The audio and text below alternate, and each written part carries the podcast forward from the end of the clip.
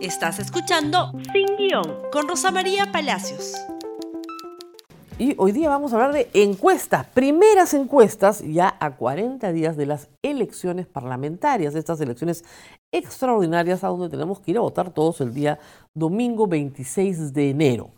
Las eh, empresas encuestadoras que han participado este fin de semana publicando encuestas son Ipsos en el comercio, e IEP en el diario La República. Vamos a usar esta última encuesta para hacer algunos comentarios. Si me ayudan con el cuadro general, por favor, ahí podemos ver el resultado.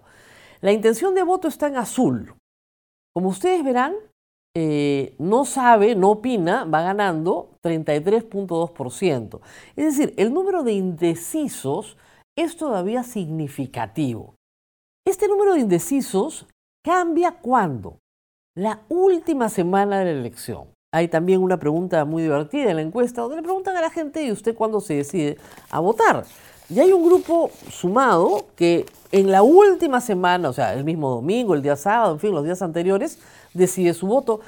51% deciden su voto la última semana. Muy bien.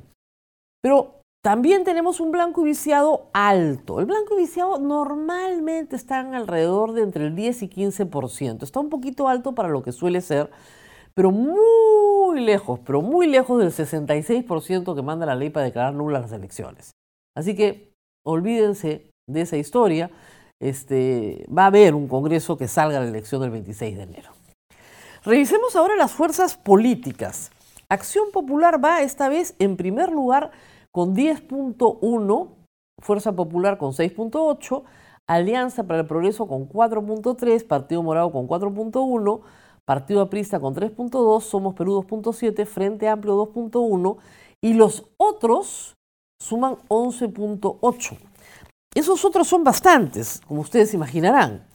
En los otros tenemos a Vamos Perú, Partido Popular Cristiano, Solidaridad Nacional, Democracia Directa, eh, FREPAP, Todos por el Perú, Juntos por el Perú, Avanza País, Perú Patria Segura, Podemos, Unión por el Perú, Perú Libre, Renacimiento Unido, Contigo, penúltimo Contigo, y Perú Nación. Muy bien, ¿qué nos están diciendo estas cifras? Que tal vez la recordación de marca ha sido importante en una primera pasada. Eh, ¿Por qué? Porque si ustedes se fijan en el total nacional, los primeros, digamos, seis o siete partidos son partidos, salvo el Partido Morado, que ya ha jugado en elecciones con ese mismo logo, con ese mismo símbolo. La Lampa, la K de Keiko Fujimori, la A de APP, la estrella, el corazón de Somos Perú, la flor de Frente Amplio, son símbolos conocidos. Entonces, parece que sí hay una recordación más eh, sencilla para el elector de primera impresión con los símbolos que han tenido un mayor reconocimiento. Los otros que tienen menor reconocimiento se van hacia atrás. Salvo algunos casos notables, ¿no? Por ejemplo, el PPC, eh, Solidaridad Nacional, que sí aparecen regionalizados, porque la encuesta también nos da por niveles socioeconómicos, pero también por, eh, por eh, Lima, zona norte, zona centro, zona sur y zona oriente. Esta es una encuesta nacional. Hay otra anotación que hacer que es relevante. Estas cifras de 10.1 para Acción Popular, 6.8 para Keiko Fujimori, APP, etc., van a crecer en el resultado final. ¿Por qué? Y esto no lo debe olvidar. La valla se calcula sobre los votos válidos. ¿Ok? Entonces, hay que restar a los ausentes. Si el padrón tiene 24 millones de votantes, probablemente 2 millones de votantes no van a votar. En las elecciones del 2016, 18% no votó. Fue bien alto el ausentismo. Entonces, resten eso.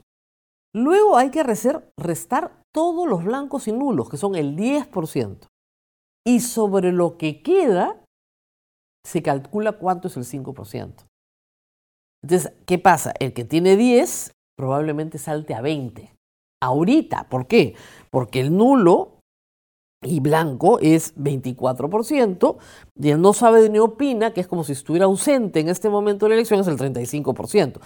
Como estos de acá suman 54%, tendrá usted que, que considerar que las cifras, si me vuelven a poner el cuadro de nuevo, por favor, las cifras que vemos en azul se duplican, porque el 54% no está jugando, digamos. Entonces, en ese momento Acción Popular pasa a tener 20%, eh, Keiko Fujimori, Fuerza Popular, pasa a 13% o 14%, y así todos. Pero claro, tenemos Acción Popular, podría subir hasta 20. Miren abajo. Blanco y 21, no saben, opina, 33. Eso suma 54. ¿ya? Esos no juegan pues para la votación final. Solo es el voto válido.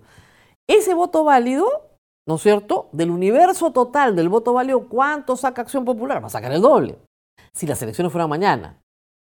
Y como ustedes ven, Somos Perú probablemente no pasa la valla. No pasa. Pues tiene que sacar 5%. Podría pasarla con las justas. Los que están más o menos fijos son los cuatro primeros. Acción Popular, Fuerza Popular, Alianza para el Progreso y Partido Morado. El resto está raspando. Con 2.1 ni doblando entra Frente Amplio. Somos Perú está ahí. Partido Prista Peruano sacaría 6 ahí. Entonces es muy importante para estos partidos levantar ahorita su votación, por lo menos para pasar la valla, para pasarla. Porque podría pasar que pasen la valla en este contexto muy pocos partidos. Cuatro. Lo cual sería rarísimo para un Congreso de 130 congresistas. Esto es bien extraño, pero de todas maneras hay que apuntarlo. No se va a saber nada en realidad hasta la última semana. Estas son solamente tendencias. ¿Por qué Acción Popular tiene tan buena recordación y tan buena recordación a nivel nacional, salvo en la zona norte, donde se privilegia Alianza para el Progreso? Probablemente por las últimas elecciones regionales y municipales del 2018, donde tuvo una muy buena votación y en Lima tiene una buena gestión, por lo menos una gestión cuyo alcalde tiene todavía más de 50% de popularidad. Y lo mismo le, sucede, este, bueno, en la zona oriente, Acción Popular siempre ha tenido una buena votación, pero lo mismo le sucede en la zona sur y centro. Baja mucho en el norte del país donde compite con otros partidos. Fuerza Popular tiene arraigo en Lima, principalmente en Lima, pero le va mal en la zona centro y le va, bueno, en el resto le va más o menos parejo, pero en el centro le va mal. En Lima está su principal fuerza con 7.9 en el norte con 5.4 y así. El partido APP, donde tiene su mayor fortaleza, es en el norte del país, donde está número uno con 9.2. En el resto, no, en Lima no le va bien, le va bastante mal, bastante mal. En la zona centro no aparece, en la zona sur está muy abajo con 2.3 y en la zona oriente está un poquito mejor, tiene 7%. Pero es en el norte donde este 9% le da un total de 4% a nivel nacional. Y finalmente el Partido Morado, que le va bien sobre todo, sobre todo en la zona, en la zona sur y también en el oriente. En el oriente tiene 8%, en la zona sur y el oriente. Donde no le va muy bien es en Lima, donde tenía 6% y ha retrocedido a 1.8. Aunque los porcentajes son tan pequeños que les digo puede haber un margen de error todavía muy grande entre uno y otro, porque el margen de error de esta encuesta creo que es más o menos 3%. Así que tenemos, sí, más o menos 2.5 me parece. Entonces sí, efectivamente, el margen de error todavía no te permite distinguir tan pegaditos que están y tan abajo exactamente cuál es el resultado final.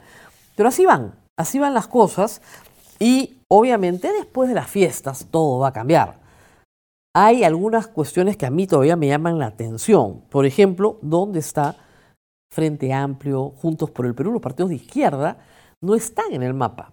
Y eso es raro, porque son partidos que tienen militancia, que tienen ideología y que hay gente que sí simpatiza con sus ideas, así que deberían estar reflejados en algún lugar en esta encuesta, que como repito, no aparecen Frente Amplio más fuerte, en el sur sí aparece, ¿no es cierto? Y en el oriente, pero en el resto está todavía, ah, no, en el centro tiene 1.6 y en el norte 2.0, pero en Lima no está. En Lima no está. En Lima está el PPC, en cuarto lugar, pero no aparece en el resto del país.